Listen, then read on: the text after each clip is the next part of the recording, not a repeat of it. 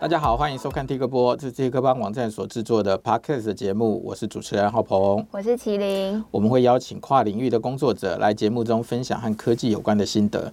这次邀请的是旧游戏时代社长许仁强，来和大家谈谈游戏。好啦，我们欢迎 Look。大家好，呃，我是旧游戏时代杂志的许仁强。对，他是 Look，就是那个天行者陆克的那个 Look。哦，是是是。对，但是我是 Star Trek 来派的。好 好好。好，其实他讲到宣强，我相信如果大概在民国八十年左右的游戏玩家，一定都知道他的他的名字哦。他创刊的那本《电脑玩家》是台湾那时候唯一一本没有游戏公司赞助的游戏杂志，是一个。所谓的独立媒体了啊，对对对对就是就是，就台湾很奇怪，但是其实时至今日也是哎、欸，就是电电脑游戏类的杂志了哈，当然就主机不算啊，就电脑游戏类的杂志，你仔细想想，所有的创办游戏的杂志的资金都是游戏公司出来做的哎、欸，这在搞什么啊？对，所以那个时候其实他们的奇怪，我都还没 cue 你，你就自己一直讲。哦，是是是，对不起，对不起，对不起，对不起，真好的来宾，来，你可以继续讲啊，我就坐在这边听，对不起，听听听你讲两个小时就好了。没有这本杂志，其实在那个时代，因为它是一个独立于游戏公司的的的内容哦，所以它里头的内，它它它做出来的内容其实还。非常的受当时候的游戏玩家的的的欢迎嘛，是。那时候我刚好在念大学啊，我也是每次就跑到书店就站着看，我也我也不买。大家都做过这件事，很好，很好，嗯嗯，好啦好啦，那个因为那时候就只为了看攻略啊，就是是是是。然后你从事游戏杂志跟网站的时间大概长达了三三十年，嗯嗯。那在这三十年当中，你觉得这个游戏产业最大的变化是什么？呃，我觉得这个行业的变化最大的变化，其实来自于我所谓的呃，不是我所谓的哈，就是是所谓的 business model 的改变。嗯哼，这个 business model 的改变呢，对这个行业乃至于这个行业的媒体的形态啊，跟消长有非常非常大的影响。呃，那这个 business model 的影响又是来自于呃，应该说来自于呃电脑科技。哦，那最新的大家影响就是音，就是其实不光是音色，应该说是 Internet，就是网网络网络影响很大。哦，那呃那时候大家常常讲就讲一句话，就是说呃，就是网络啊高科技或网络网络时代呢，呃这个对这个对高科技对网络反应呃迅最迅速，然后真正而真的能获利的，能从中最早能够获利的是三种 G。三种 G 啊随 G 类型的产品跟服务呢，是呃能够最早可以赚钱的。什么三哪三 G 呢？一个就是诶、欸、gambling 赌博啦，赌博啦，对。然后再来是 game 游戏游戏 gaming 情色嘛，对。然后再来是 girl，就是应用高科技来赚钱，最最能够赢最快能够得到盈利的是这三个 G，差不多。但同样的被它冲击的。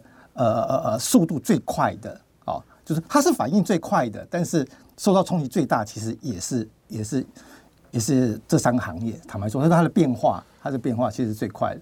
你说一开始，呃，其实简单的讲，如果简单的来说，呃，这个行业呃几个大的变化是，就是刚我刚讲 business model，这 business model 来自于所谓当然影响它的 gameplay。一开始的游戏不能上网的时候，哦。就是都是单机的游戏，一片一片，就单机嘛。不，是，不是说一片的问题，是是你一个人在玩，对对不对？你一个人在玩，对对对，不能连线。所以在游戏上，在游戏中你看到的所谓的其他的角色，其实也都是所谓，呃，都是所谓电脑人啊，就是那个游戏的企划者他设定好的那个角色这样子。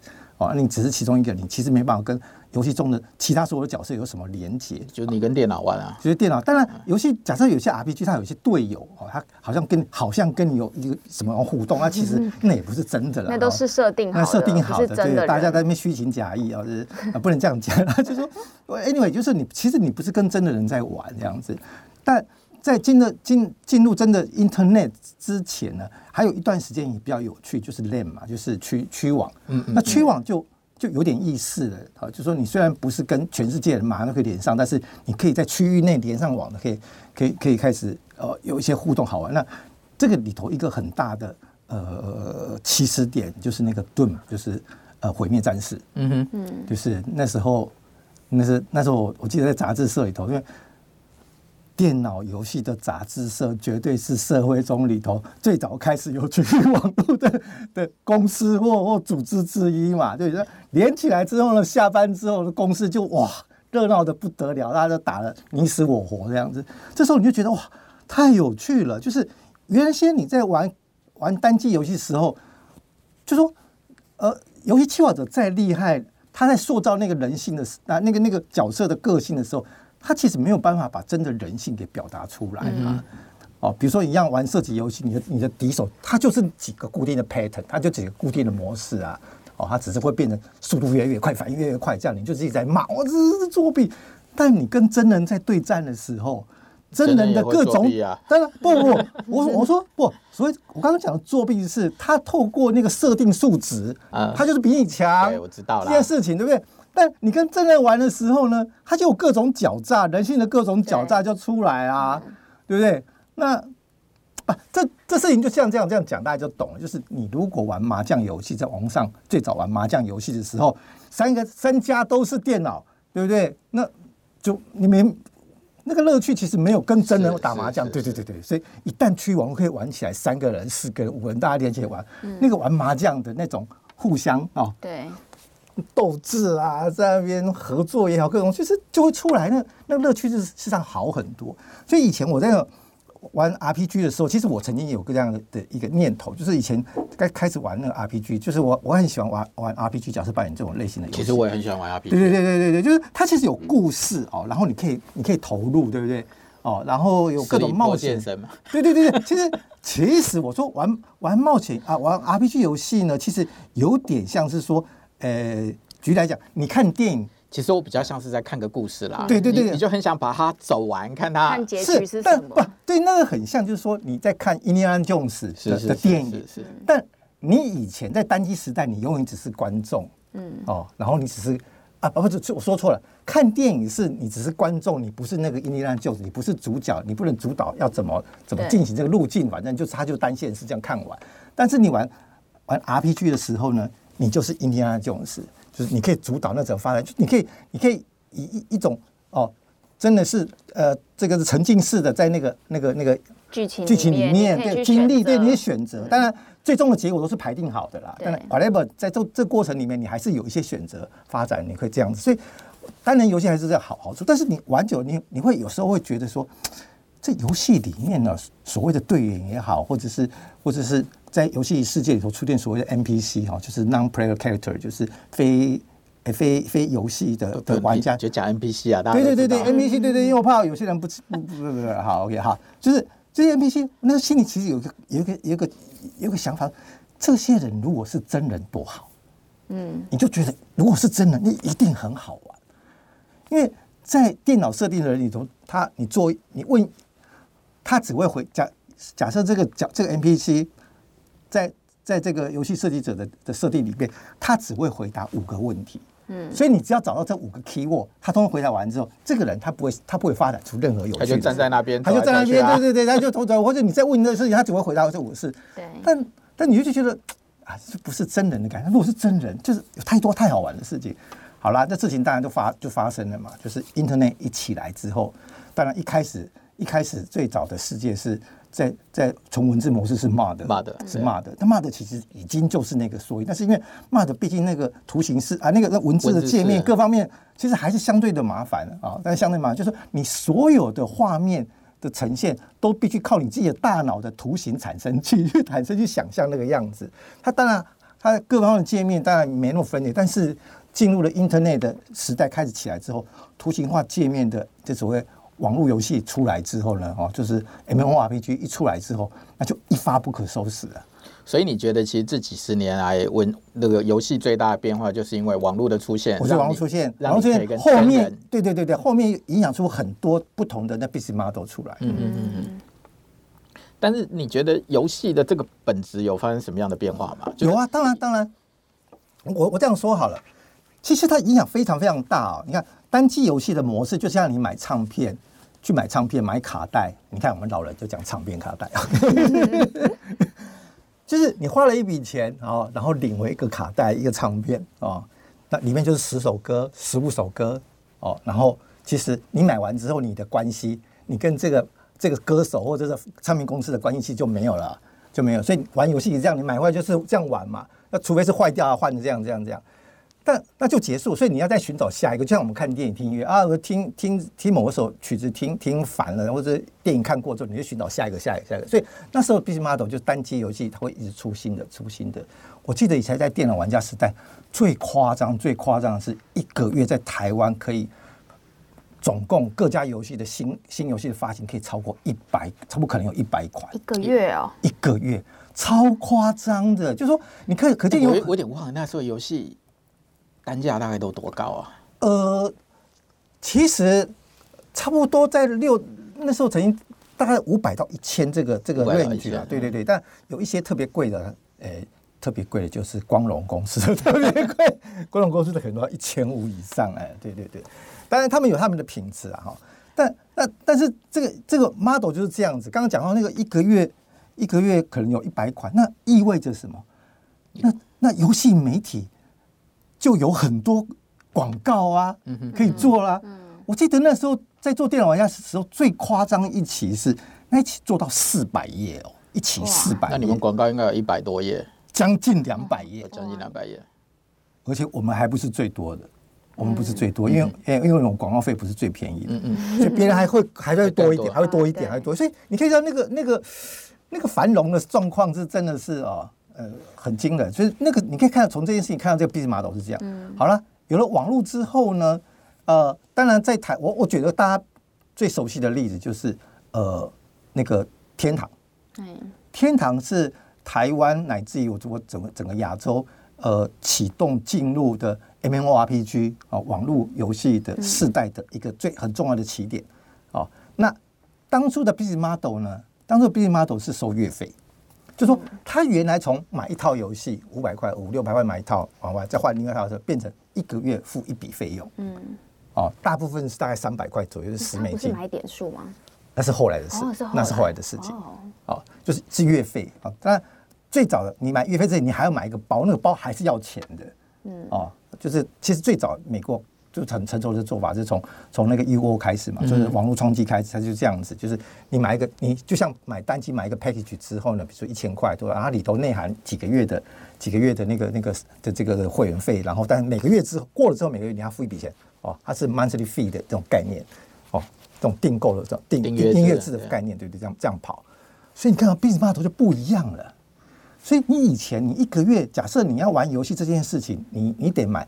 两款、三款游戏的时候，你的花费是很高的，嗯，对不对？那你你如果那时候大部分那时候的玩家的主流是学生啊，学生的零用钱是有限的，对不对？所以你每一个人要买一款游戏之前都要做好 survey 啊，因为我今天假设我的一个月的爸妈给零用钱只有一千块钱。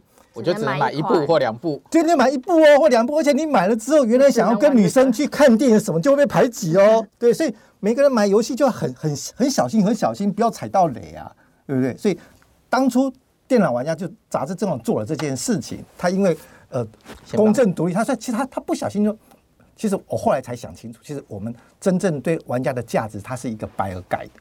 一个公正的 buyer，对，就是帮助你不要踩雷。对对对对对，所以所以其实是这个样子哦。当然我们所以回来吧，然后但是进入网络时代是，就是说在在这个呃 MMORPG 时代的时候的情况，就会变成是我只要付一笔钱三百块，因为你尝试的代价变低了。对，你尝试的代价变低了，你变低了，所以呢，他除了因为我刚刚讲，我刚刚讲到，我们那个曾经想，如果所有人都是真的人多好，这件事情发生了，果然发生了，太好了。那个乐趣无穷啊！虽然它故事性会被降低，但是人跟人之间的互动其实是最有趣的，是最有趣的。好了，那这一发生，它既又好玩又相对便宜，那就像水往低处流一样啊，就是会这样子转移过来，会这样转移过来。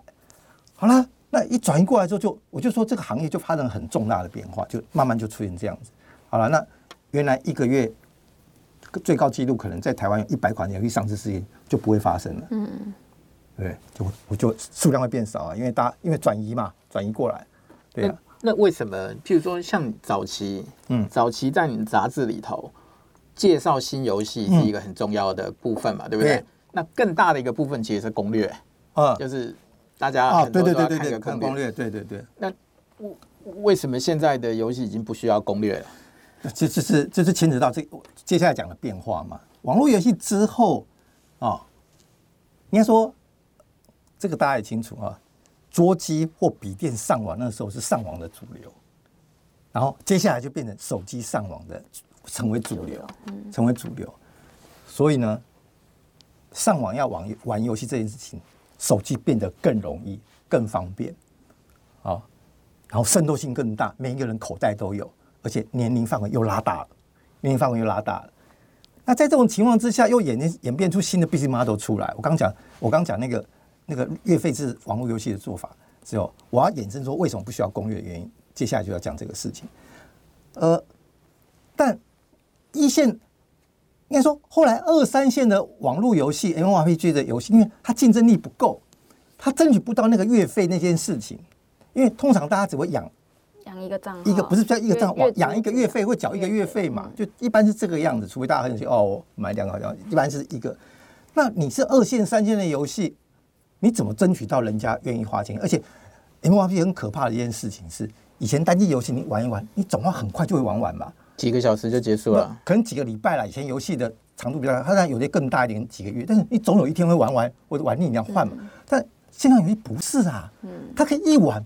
半年、一年、好几年，那请问，那二线、三线的游戏不是永远排不到、排不到机会嘛？它只能从新的那些客户去抓，但是万一抓完没有怎么办？所以这些二三线的游戏，它没有办法用月费式 business model 来做的时候，他们就只好用现有的方式去改，改为就是商城模式，免月费、免月费，free download，对不对？哦，然后那个那个 API 就是你你买你买买商城模式出来，我告诉你这件事情啊。当初在推出，在台湾也发生了之后，跟着发生了之后呢，台湾那时候最大的游戏公司老板冷冷的看这件事情啊，就是哎呀，这个事情这个 thing 不行啊，这个怎么可能呢？这个就说这个行这个这样的生意做不大啦，不行啊，而且这些游戏都不好啊，对，怎么有我们这么大的好的游戏能做呢？我告诉你，半年之后呢，他的旗下的很多游戏通通都改成这个这种免费制游戏，为什么？又来啦，水又往低处流啦，嗯、就是你玩一个游戏的门槛一直在降低，它、嗯、变成进入门槛，进入门降低，就是你福利当落的时候，当然你里头你不花钱也是可以玩，它基本上是没有门槛的，嗯，对不对？而且我想这个效果是大家都跌跌破眼镜。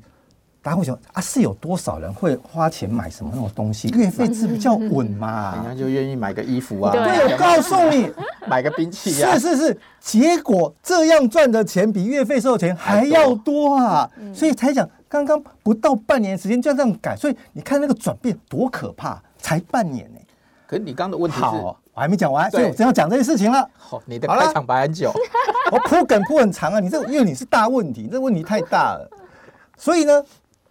结果原来有月费制的游戏，后来所有新的 MMORPG 网络游戏都没有人做月费制的，只有几个很厉害。你现在想得到那几个厉害，其他通通都比所有人都免费制之后呢，那问题又来了，问题又来了，大家都可以这样免费玩，免费玩，免费玩嘛。然后那为了竞争的结果之下，其实难度有一直在往下调调降。嗯嗯、那这个模式衍生到，就说这个成功的 business model 一直也一衍生到手机游戏来的时候呢。就很快就往这一方面走了，嗯，就往这一方面走了。所以，我，呃，我记得在手机游戏里头，一样有做月费制的 MMORPG，很少很少有做，但一下就就证明不行，所有都不是。不过要不要说 MMORPG 了，你也知道嘛？刚开始前几年还有什么付费游戏不付这种免费游戏，现在付费游戏付费游戏的占比已经很小很小，在整个市场上的份额已经很小，大部分都是免费了。好啦，那又来就来了。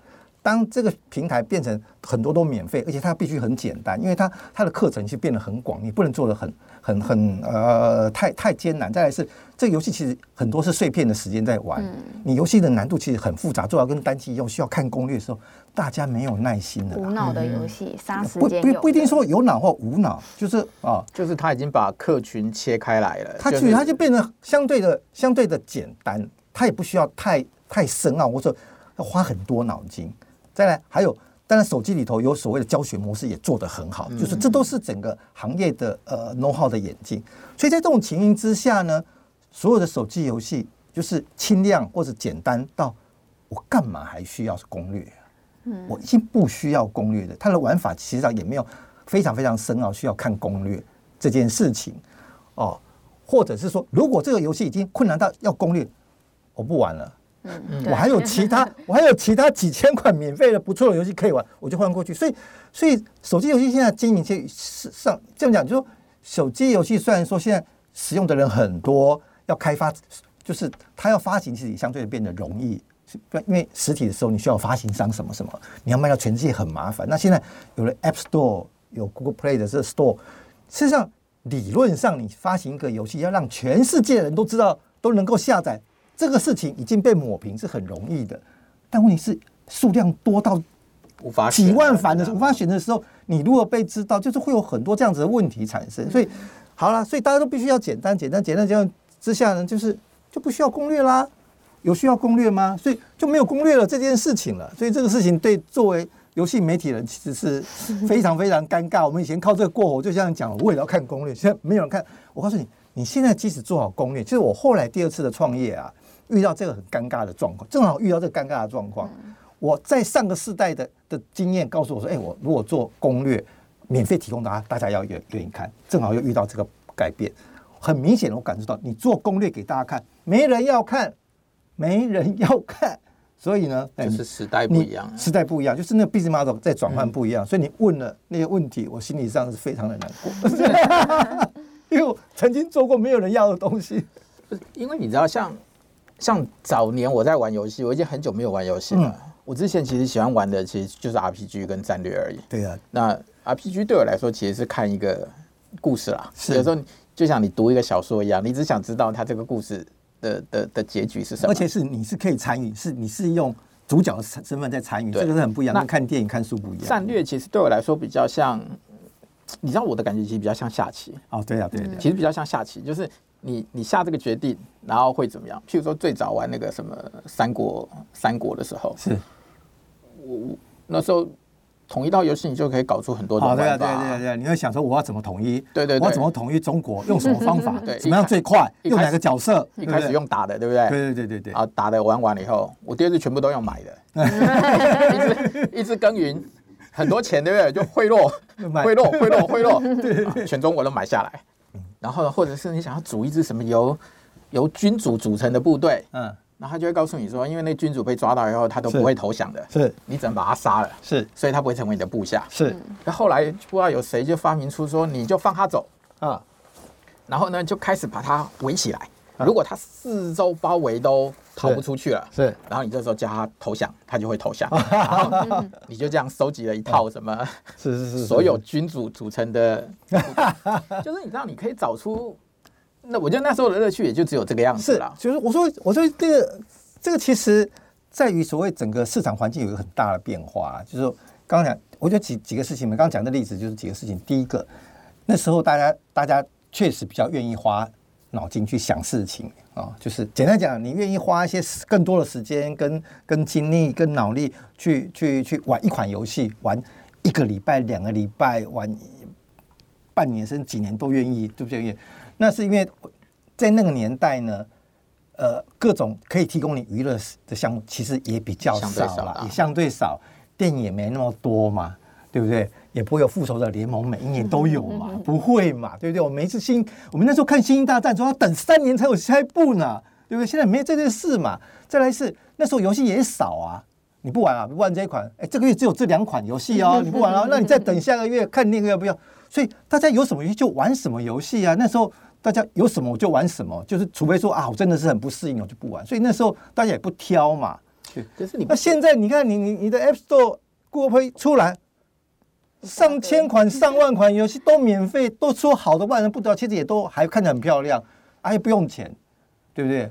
那对啊，我就想，如果很多女生可以追，对不对？都可以交往，你不会固定找一个吗？好了，这例子不正，这个例子不正确。那我的意思其实有点类似这样，就是现在各方面的娱乐真的是越来越多，资讯轰炸也越来越大。说实在。人呐、啊，消费者是越来越没有耐心呐、啊，所以你觉得这个是不同世代的玩家的？他们其实我说实在的，呃，其实在我刚刚讲的单机到网络游戏手机，其实是人家说文人相轻哦，玩家也会互相玩，玩家也互相轻视。单机时代的玩家会会会觉得那时候玩网络游戏他们相对的简单。我想天讲以天堂来说啊，天堂其实就是更简化版的多人连线。暗黑破坏神啊，哦，是其实是这个意思。嗯，那所以那些觉得我玩这种有深度的单机玩家就觉得你们这些玩网络游戏都是小白啊，对啊，都是小白啊。其实也是因为不不能这样讲，就是说我我的意思说，我说其实也是的原因是因为他那时候就进入到很相对便宜的话，就是呃更年轻的人比较没有零用钱的人，他们就容易投入嘛。所以他会得到一批新的的玩家，所以相对的坦白说，就是可能在在行为规范上就会比较暴冲。所以是当当然好了，这一批人到手游时代的时候，又要取消手游，就当初被取消的人，现在看手游在，他认为手游很粪 game 吗？无脑啊！他以前他也被骂啊。嗯。所以这个变化其实你现在想想，其实也不能怪每个世代的，因为他的环境状况是不一样的，它是不一样的。你知道，像我玩的第一款网络游戏，其实就《万王之王》啊。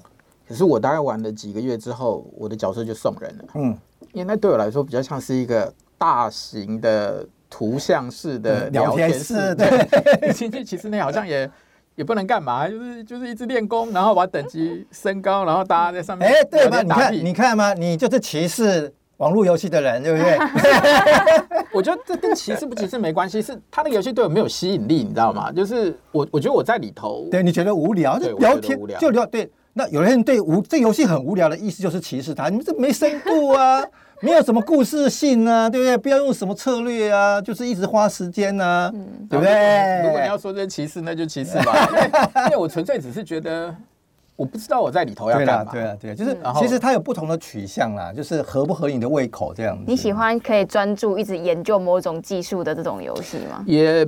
也不尽然，像我现在玩那个 Ingress，它不需要什么技术啊，但是它需要动脑吗？它也不需要动脑，不需要。但是它的你要去策划自己要干嘛？它的乐趣是在于我我认为是它当初成立的游戏宗旨啦，叫做带你认识这个世界。但是当然，它另外一个乐趣就像你刚刚讲的，每一个游戏的玩家的背后都是一个真人，所以它的反应。对，是真实的反应，对，无法预测的，跟真人反应有跟就跟真人交往的乐趣，甚至是风险也都是一样的。对，所以变成说游戏这个东西就跟看书一样，或听音乐，我觉得它很吃，它很吃吃频率的。嗯，就是你觉得对了，喜欢哪一种，对，你觉得就对。像我就没有办法玩那个什么宝可梦，什么射射击类的游戏，我觉得我的手眼不协调，你知道吗？看到敌人都打不到，打不准。对对，那我只能在那边哦，像。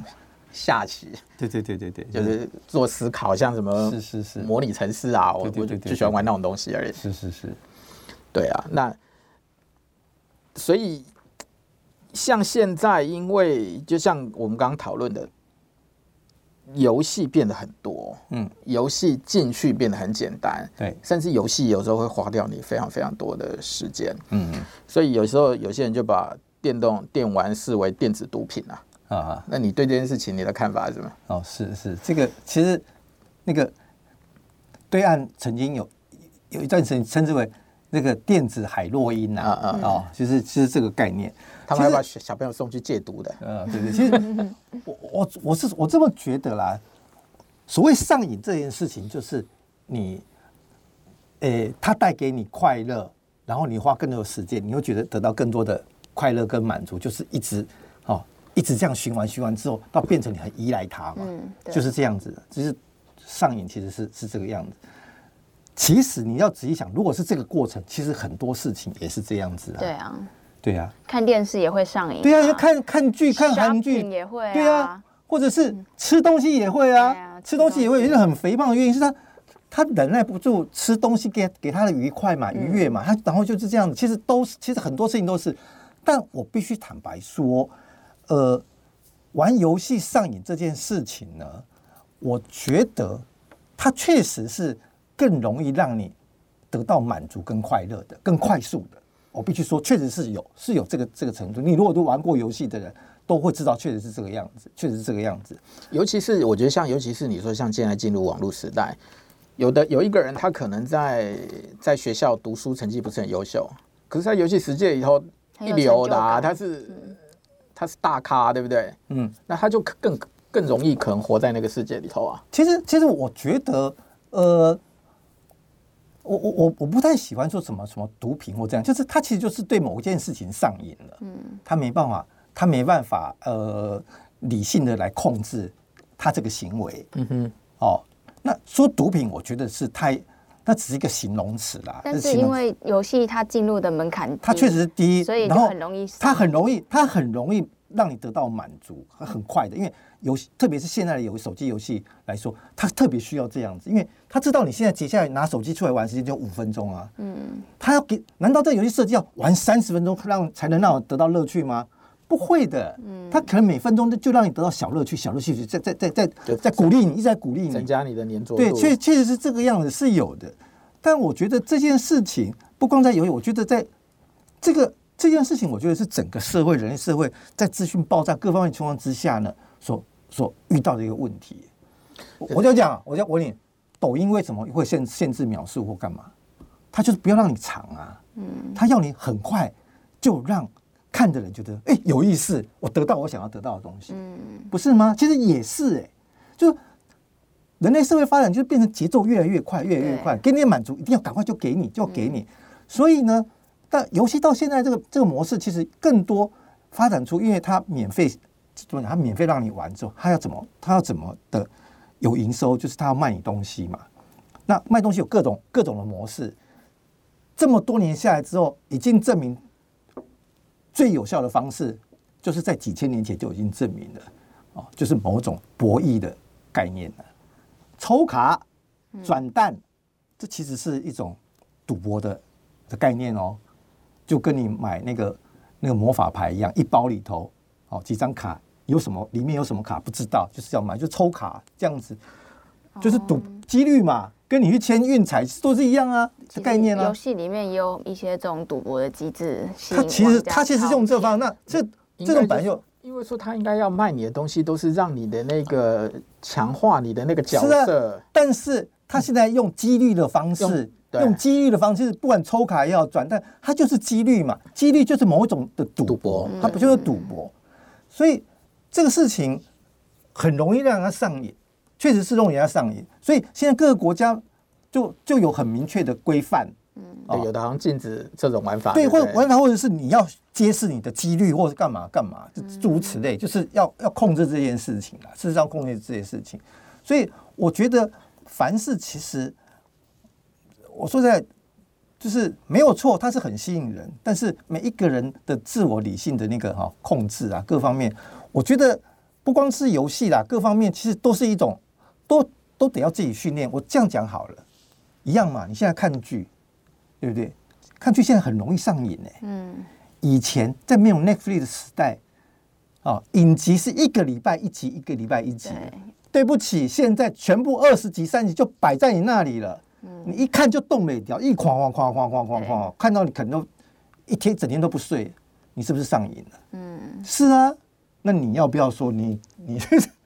我说。整个社会，整个社会其实这个发展确实是朝 朝着更快速的便便捷哈，门槛更低这方面在在发展。你真的是每个人都要训练某种自己的控控制，其实就自己的的那个行为的控制啊，理性对自己行为控制，真的也需要自己要有些训练的。对，因为我觉得在更多人家有的讨论是说，因为你游戏的游戏的内容千百种。他们样有的走色情路线，嗯，有的走那种残杀暴虐的路线，有的干嘛，有的干嘛。那有些人就认为说，这些内容其实对于一些心智不成熟的或者是干嘛的，也许会有一些比较不好的影响或或关或或这这这种影响？当然都是啦。其实不要说游戏的电影跟音乐也都是啊，都一样多的是啊。电影有内容，对啊。而且我觉得说实在，你如果真要讲，我觉得电影才更可怕呢。电影它有一个叙事的手法，干嘛？然后慢慢对你的那个观感的影响是，它是慢慢慢慢侵蚀你的脑子，然后突然崩那个事情，那个我想那个我我觉得那个更更恐怖而已啊。我觉得真的吗？我那觉得，譬如说像你，你觉得？如果你在这一行已经这么久的时间了，那你觉得游戏的正面的正面的影响是什么？你会让你的小孩玩游戏吗？对啊，我我其实呃，在在我们家，我小孩其实我记得我他从幼稚园的时候，我就会，他他幼稚园的时候，大概就是正好那种 iPhone 刚刚起来那个年代，二零二哎，糟糕，他哪一年出生？啊，我想到好像二零零四了，二零零四，二零零四，对对，差不多这样。iPhone 最好这一段我一定不会剪掉。二零零七嘛，二零二零零七 iPhone 开始出来之后，然后就他正好，对他正好在幼稚园快念小学那段时间，正好就是他可以，就是呃，他有刚开始他就有有有一台 iPad 最早的 iPad，然后我们就给他玩简单的，给他玩简单的游戏。我的态度是这样子啦，就是我觉得有些父母比较两，对，有些父母比较两极，就是说你都不让他碰，完全不让他碰，就禁绝。一定要到了国小级你才能碰。我有，哎，很奇怪，我有认识，就是在圈子里面玩游戏也很厉害的的的朋友，他对父母对对小孩态度是这样子哎。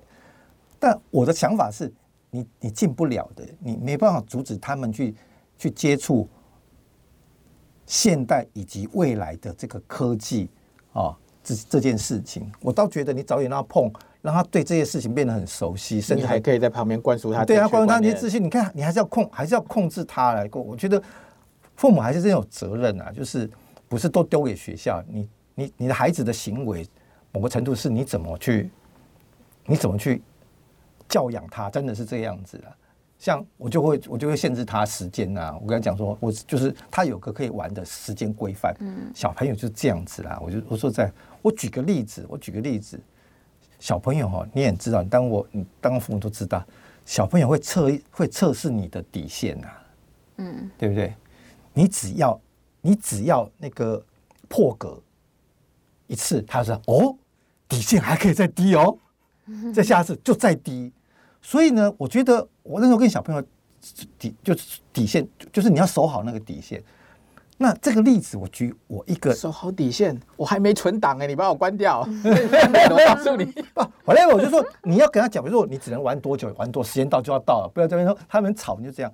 我告诉你，我我从我一个那个医生朋友那边，我得到了这个很有力的这个这个这个心理跟生理上的支持，就做绝对没有问题。他说他女儿在曾经也是幼在幼稚园的时候，他说晚上啊十点多吵着要出去。走，拿去走这样，这样要出去玩，要出晃晃这样子。要带幼稚园的时候，然后他就不准，然后女儿就哭啊哭啊哭，哭到都脸都快，就是脸红到都快黑了。他说不会怎样，让他哭，没有人哭死的。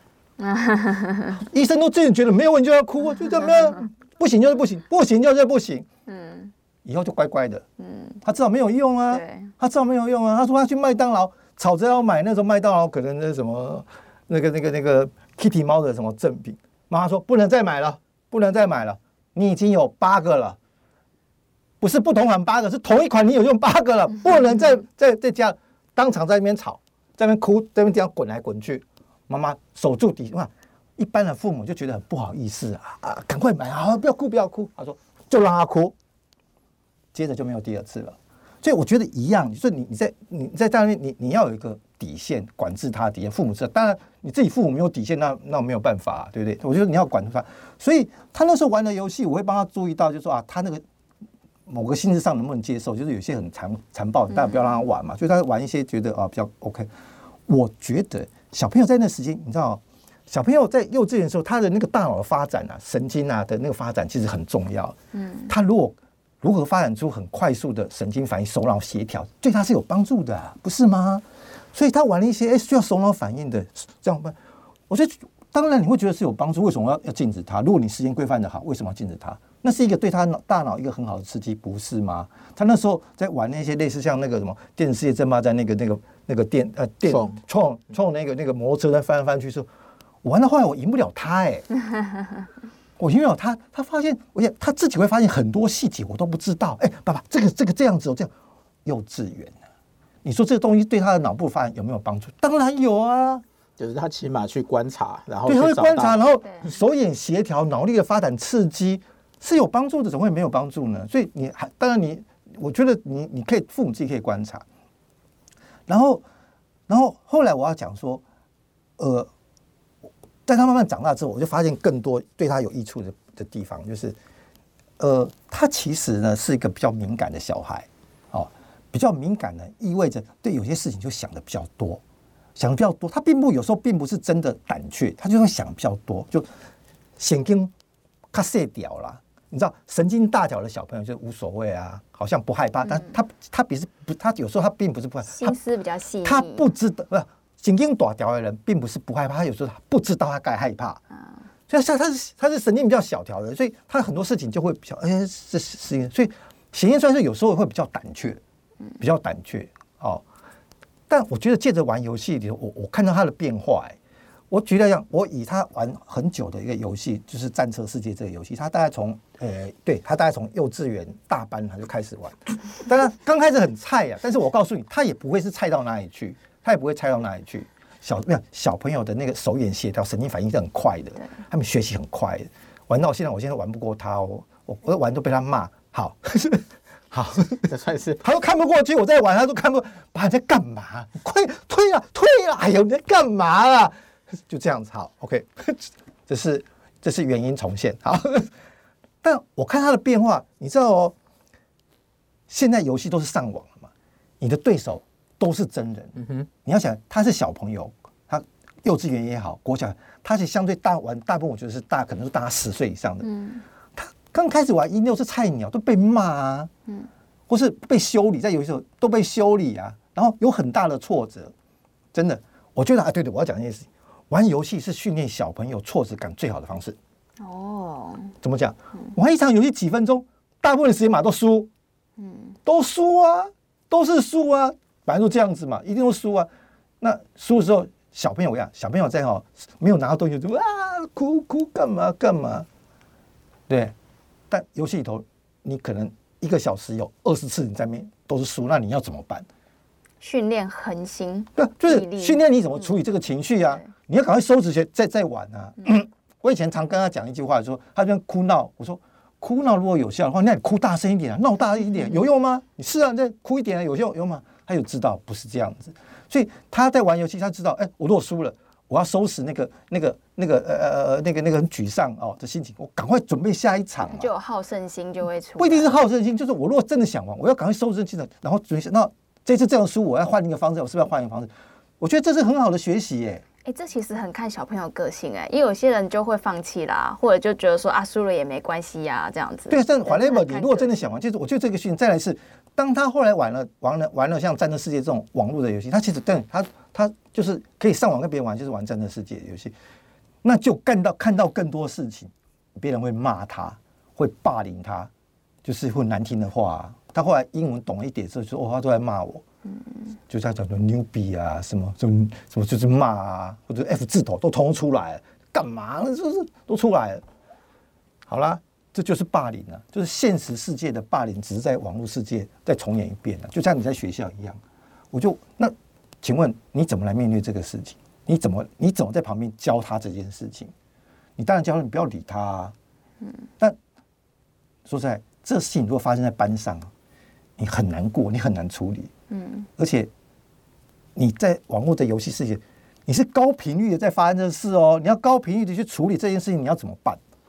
所以你就叫他不要理他，不要理他。刚开始都很生气啊，干嘛这样子啊？干嘛？后来现在他真的学会了，他就他就会就就完全无视，嗯，完全无视。我就告诉他，我就我也告诉他，你就学着这样，就哈哈笑他们这些人。而且你知道，很多爱骂人的，在那旁边骂骂人的。这些人早就死了，你知道吗？因为真的是十五比十五对十五嘛，然后打到后来他还活着的时候，他可能打得不好，这样就有人骂我说：“你看，这些人都已经死了，他死还要骂你，你要理他吗？是他烂还是你烂啦？”哎呀，他就慢慢就理解。你觉得他对他来说是一个很好的调整。对，社会化的是是，我觉得你如果父母愿意这种心态去一直就是陪他去练去训练这件事情，我觉得是。然后对，还有我刚刚讲说，对勇气的训练是很够的。你知道实物打实物打到后来，可能只剩他们那队只剩他两台哦，对方还有七八台。哎呀，要不要打？你要不要打？请问你要不要打？你要逃然后干嘛？他慢慢会养成，我发现他慢慢养成一个习惯，说老子就是跟你，老子要死也要多带几台，把对方多带几台，收几台走这样子。有一次我看的最感动的是，那个地图左边有一个山谷，有一个山谷，然后敌方大概有四五台会从那从山谷上要冲下来，但对我有君子剩几台了，他一个人守在那个山谷的一边，一个人守住。他，当然他站的很好的位置，他他对那战车也有心，但是他血量已经不多了，他血量大概可能只剩几十而已一点点。然后他就跟我说：“爸，我一定要把他守住，我一定要守住。” 你看有这种做 做游戏杂志的老爸多好啊，好哦、都都不会都不会那种管东管西的，给你读册啊，还 是会啦，还是会啦，就是比较不要。但他还好，他他自己有有会克制，但我觉得你父母也要告诉他，你时间怎样，就是这个这个也是训练。他就守住这样子，他就这边真的守住了，他真的守住了。虽然那一场好像没有赢，但是他觉得他他就觉得这样很棒，嗯，他守住了。哇！那你说那个勇气，我告诉你，你你如果玩游戏，你知道那个真的会穿呢。嗯，你不要以为说啊，那只是这样子。我告诉你，那个当场那个压力呀，嗯，很恐怖的。你要承担那个责任的，不一定是责任，就是那个游戏气氛给你的，因为你知道。你只要再被打中一发，你就挂了。嗯，但你跟人家挂了就挂了嘛？什么？但是你知道，你你玩过了你就知道那个心情啊，是跟你真的被打挂其实差不多。嗯，他说他说手会真的会发抖，是会发抖。但你会发现，哎，他越来越沉稳，遇到这件事情会越来越沉稳。再来是对事情判断也比较果决，比较果决。他知道现在手没有用了，换换要换防，他就他就移动了这样子。嗯，就是你会发现他变果决。相对的勇敢，就是他在虚拟世界去演练，在真实世界所要要面对的事情，而且高频率的这样练习。就你你你讲出来这个答案，跟我本来预期的真的差很多。因为我们那个年代哦，我觉得打游戏最有最最最大的好处是什么？以前很多游戏是英文的，啊，死命的在那边查字典，你知道吗？有的人为了打游戏死命的 K 日文啊。对对对对，有有有。因为他现在玩，他现在玩的那个伺服器啊，台湾有伺服器，因为大家都连到香港的伺服器。那香港伺服器其实就是就是呃，是东都是都是就是东南亚地区的的玩家去。那大家共同的语言就是用英文嘛，共同语言就他确实就是多少，但是虽然很短，但是它就会让他习惯用英文跟人家沟通啊。跟银行沟通，因为因为你说像现在很多游戏大部分它一进来这个市场，那个语言就已经嗯嗯当地化了，不像那时候有时候来其实就是原版的，对对对，那种英文的说明书啊，单字慢慢查，是是是，其实没错，你刚刚讲这个其实很有趣，特别是单机的时代，因为大家就刚讲，因为游戏很少嘛，那今天这个月可能就正好就只有一款游戏，一个 RPG，你要不要玩？好了，玩啦，玩下去啦，玩下去怎么办？那那就玩啊，就玩啊，不会就只好查字典嘛。嗯、所以有些人变成查的变得很厉害的，有哦很多。我有一些单词就是打游戏学的。对啊，对对对对对对啊对啊对啊！我我之前提过，就是那个班呃，我我我们公司的同事，他是淡江淡江物理的，他说他们班有一次考考英文填空题，他说自由女神呢，这个左手拿什么 Bible 大家都会写，嗯，大家都会写，右手拿什么，全班只有两个人会写。啊，就 Torch 就是火把，因为这两个同学呢都玩 RPG，对对对，而且每次呢，每一次玩游戏下下那个地下城的时候，每天用几十把，每天都在 Torch Torch Torch，怎么可能不会嘛？全班就他们两个会 玩游戏，增进语言能力。嗯，哎，那个时代的确是这样哎，那个时代甚至有一些日文游戏。尤尤其是那种有的养成游戏或对，你就得在那边，没错，要对照。对对对，啊，很多人因为这样学语言的，对，是啊，蛮多啊，很多我认识很多很多人，因为因为这样子，然后英文就变得比较更好哦。不管是他不一定是念很顶尖的学校，但英文也变得很好。这后来在他商在商场在在在职场上，其实也多因为如果如果以现在这种网络化的时代，那大家沟通用英文。或者他就更敢用了，虽然用是的，对对对对，他不怕，他会不怕，他不会怕。对，虽然用的很破，但是就是大家就可以沟通嘛。我觉得语文的沟通最最最嗯最不好就是你会怕，那他慢慢习惯，他就不怕。嗯嗯，就打错了就打错了，那种关系就是就不怕，真的是对啊，而而且看多了还会了，对啊，还学一点呢。对对对，没错。虽然可能都是脏话就是了。嗯，是是是。学各国脏话，所以我觉得，就是尤其这件事情对小孩的好坏，我觉得也要看父母自己本身的态度啦。那我是从我的角度来讲，你可以，你不妨用一个正面的态度来想这件事情，就说游戏能够帮你的小孩得到哪一些好处。嗯嗯，我刚刚提的是，甚甚至包含你就是你的个性，其实是是有是有帮助的，就是看你怎么去看面对这件事情。嗯，对。但另外一个话题是这样，就是从单机时代到现在哦，嗯、一直都没有办法杜绝，其实就是作弊这件事情啊，嗯、对不对？嗯嗯嗯，早年单机版你就有一堆 Game Buster 啊，大家就不断的去修改数值啊，让你干嘛干嘛。那到现在就是一些外挂啊、练功啊诸如此类的。是，那那你你对于这个这种这种行为，你的你的看法？其实以前单机时代。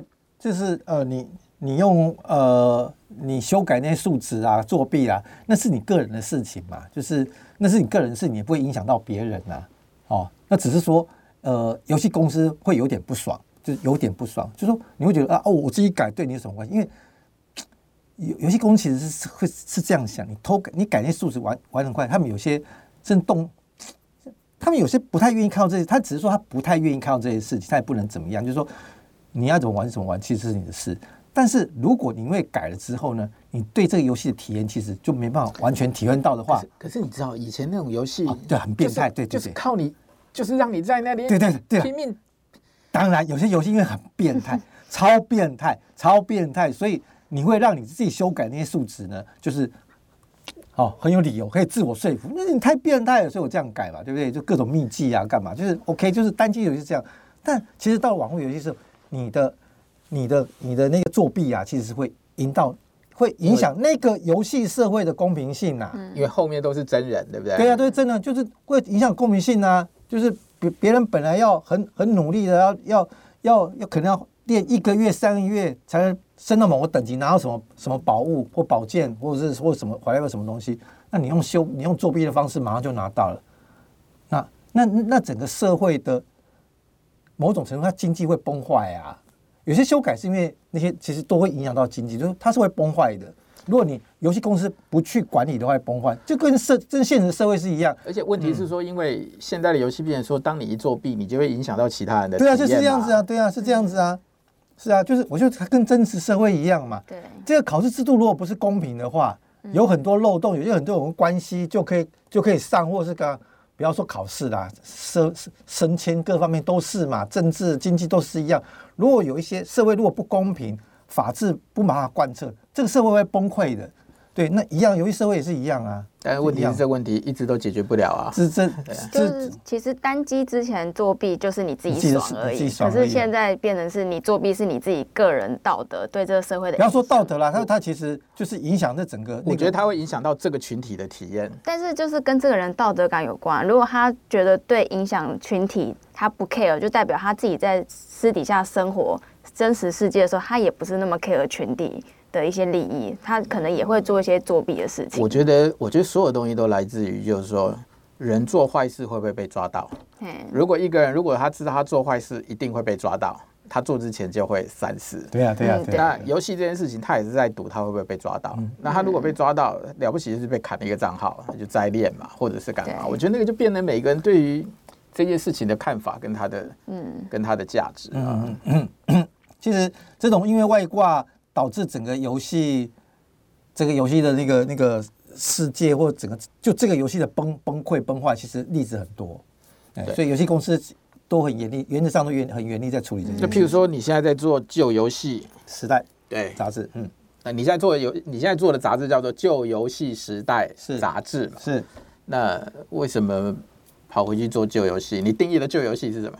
其实我我们目前。呃，会报道的游戏原则上大概是两千年之前的游戏啦，嗯哼，啊，就是呃，简单讲就是在那个呃单机游戏哦还是美好的年代这样子，嗯，有学生呢会跑去书局买看电脑玩家杂志攻略哦，还没付钱，看完就放回去的了。啊，也很多 啊，是是是的那个美好的时代这样子。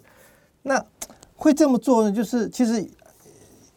原因就是原因其实是这样子啊，就是我其实从做杂志开始呢，后来也做游戏基地网站嘛，就是你的想法当然是我要随着这世界啊，这个这个这个社会的脉动，主流媒体的的使用的的的的平台的转移，你要跟着转移啊，对不对？在网络。呃，大家使用网络行为还不是很多，在网站的使用上还不是很多时间。大家资讯的取得来自于杂志、书刊的时候，那你要做那个形式让大家接受嘛？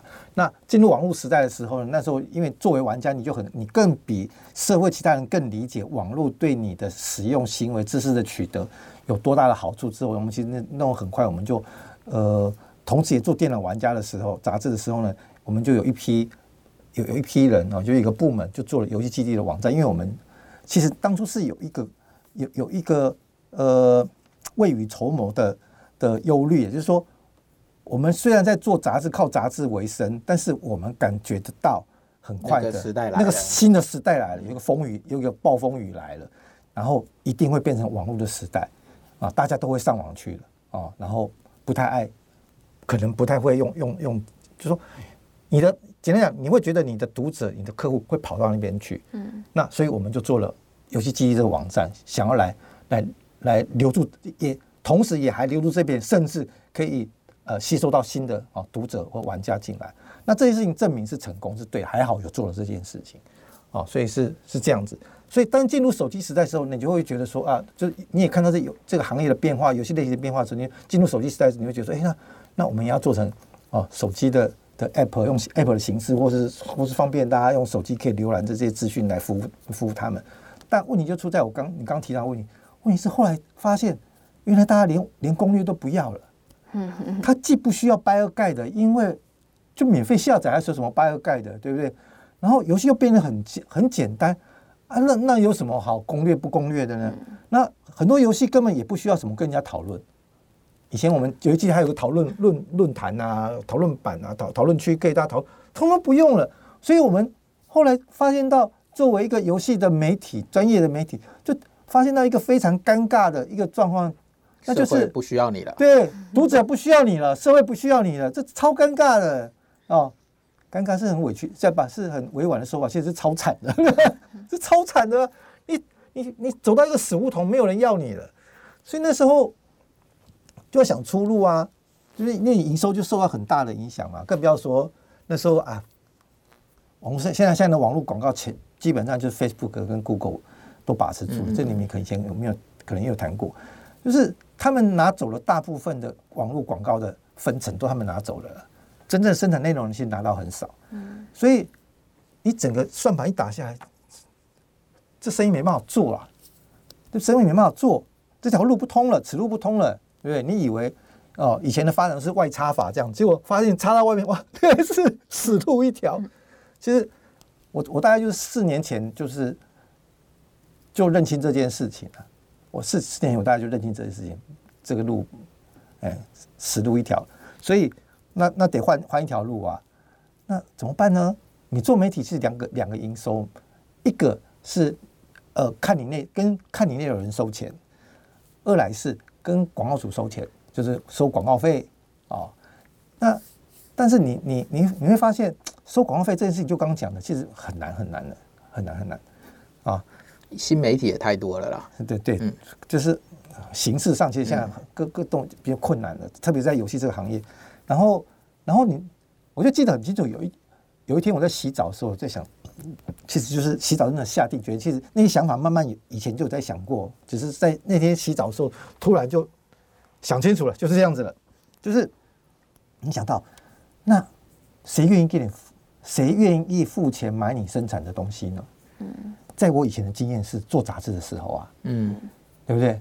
你只要认真做好你的内容，读者花钱给你买，他觉得哎很棒，下次你再出我愿意买，就是这个这这是一个正向循环，他对你的。是一个正向循环。好了，那那你如果要在做杂志，哪一些人会会看杂志？新的玩家不会看的，他们也不需要。就刚刚讲那些通通都不需要的状况下，不会嘛？而且那些资料，某一些资料还在网络上也都免费可以看啊，对不对？那我想，那我就想到我以前一次一常在以前以前一直在关注的一本呃国外的怀旧游戏杂志，英国的叫做 Retro Gamer，叫 Retro Gamer，就是怀旧游戏。啊，怀旧玩家的这样这个《Retro Game》杂志，这本杂志其实已经出了十多年了，月刊出了十多年。那我心里就更笃定说，哎，对、哦，国外能做啊，国外针对这一群老玩家，重新再把以前所有资料做有系系统的的整理哦，特别是有些很有名的游戏已经变成系列大作了。那以前我们在做介绍的时候，其实单个单个游戏单个游戏介绍，很少在做这个系列的哦，就是。整个有回顾啦，哈，这种话其实没有人做，网络上也很少人在做这件事情，因为对他们来说都是旧了，因为都是旧，而且生产这些内容很少人要看。说实在的，哦，就是很少人看。再来是，即使网络上有人做，他其实没办法呈现以前我们做平面杂志那种图文并茂，哦的的这种那种版面感觉，哦，那所以对啊，所以我就想说，好，那我就回来再来号召这一批。老玩家以四三十五到四十五岁为主的这群玩家，我告诉他说：“那我要再出一本给你们看的杂志。”哎，那他们现在这些旧游戏还能够玩吗？现在都可以啊！现在现在透过呃，不管是电脑也好，或者是或者是是这个主机游戏主机的平台，其实有各式各样的模拟器了。OK，那做跑模拟器，对对，跑模拟器就都都可以。寿司都还找得到，都找到，就是网络现在就是大家。哎，这种因为我印象中精神很高。我印象中有一次是哇，那时候已经到了什么时代了？反正就在一个新的电脑时代。嗯，我把那个旧的三八六的游戏拿出来玩，有一关是什么？有一关是那个刀会旋转哦，然后主角走进去跟着刀这样转，然后过那一关。嗯，就冲在那个新电脑的 CPU 里头，那个刀是这样，转超快。你一般可能一辈子都过不了。你应该要跑用模拟那种模拟器了，模拟器会是会调整这件事情的。那时候还没有那么多的什么模拟器啊，那个时代，它就只跟着 CPU 的那个，对，它就跟着这速度多少，哎，那个已经快十倍，它就转快十倍。对，我那时候到了那一关，我就知道算了，这游戏没得玩了，一辈子也过不去啊。嗯，对，所以透过模拟器，大家都可以。所以它现在还是还是有吧？对，所以所以这是这事情其实也是。一个好，就是我我透过我在二零一七年的时候，透过群众募资完成了这个杂志的出版嘛，让这这事情能够出版。那其实坦白说，时间点也也也刚好。我说这件事情如果再提早五年做、十年做不行，就是说这这一批人呢，还没到达三十五到四十五岁开始怀旧的年纪，然后呃，可能经济能力也还没那么的稳定状况之下，你出了这样子是有点太快了。那正好，我觉得二零一七年。很很好，就差不多是一个好的时间点，所以就就就大家愿意愿意看这些事情嘛，对，好吧。那最后我再问你一个问题，对你来说啊，嗯、什么样的东西叫做好游戏？你你心目中的好游戏，它具备什么特质？其实我觉得，呃，好游戏对每个人定义不一样，就跟我觉得跟看电影一样啦，跟听音乐一样，嗯、每个人品味啦、喜好其实不同啦，所以呃。也真的很难讲什么是好游戏，或者是是坏游戏。那还是你自己比较偏好什么游戏？我我个人偏好的是角色扮演游戏，还有呃飞行模拟类的游戏了。哎、嗯，因为因为从小就对飞行这件事情觉得很有趣，然后可以飞，就是在哦在电脑上拿了一个一个摇杆在那飞，还是很爽的。对，然后角色扮演游戏当然就是你你也知道你有玩嘛，就是那个情境的哈投入啊。现在还有现在还有。什么好的角色扮演的游戏吗？我觉得现在很多都是网络上都是那种开放架构啊，或者是……其实我觉得还是都有些不错的啦，还是都有些不错的的的一些角色扮演游戏，还是都会，还是都有，还是都有。当然，呃，相对来说，呃，而且，但是，而且相对来说，其实都比以前来的还是平均来说还是比较简单一点的。就是我刚刚讲的，设计者也很清楚，我我。我不能太折磨你啊！像以前，以前那游戏就是很折磨你啊。我以前光是那个迷宫就搞死人，对啊，拿一张图在那边，这里下去，从这里出来。对对对，就是对讲地图，讲光光讲地下城的地图的，这个是最最明显的例子。现在自动地图会画，帮你画，以前没有嘛？自己拿张纸，你要拿，对啊，你要拿方格子自己画嘛。那以前如果最早最早还好，就说它这地图可能一定都是十乘十。对不对？所以你在画这个地图的时候，你就大概知道，哎，如果直行一到十啊，就不会再往下；右到十就不会放。所以你大概你大概就知道哦，这在这样。到后来这地图就不规则状，你就惨了。到底我有哪边有没有画画到，哪边没画到？更惨的是有些传送点，传送点就是他把你传送的地方，你也不知道你 到底在，而且你在哪一层，你被传送到哪一层，是同一层吗？不是同一层，你可以想到那复杂的程度。再来是还会旋转呢，你的面向方又会旋转，就这么整你啊，对不对？那玩家也玩的很爽，就是哦哦哦被整的也很爽。但现在这个都这现在这这个都通不行啊，就一个时代的过去了，就过去了，就是以前的游戏可能是你可能要玩玩个。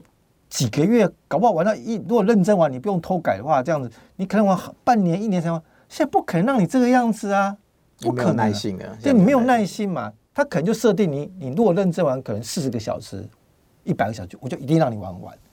对，就是那个 tempo 还是不一样，还是不一样。但你也不能说哪个对或哪个不对了，就是那个时代的的的的的实际的社会状况不一样，就是就就看就跟电影一样嘛。就跟电影一样嘛，以前的你看，以前的电影的步调比较慢，你不觉得吗？就是好像就像音乐的拍节拍比较慢。讲这么多，嗯，我本来以为你只要讲说，你只要玩的爽的都是好游戏。对，你只要玩得爽就是好游戏，就是这样，是这样，对对，你只要开心就好，对对对。对啊，肉肉等公开一大堆。对啊，对啊，对对，没错，对，就是你说，对对，我的意思就是说，只要玩的爽就是好游戏。好了，那我们谢谢陆可今天来，谢谢陆可啊。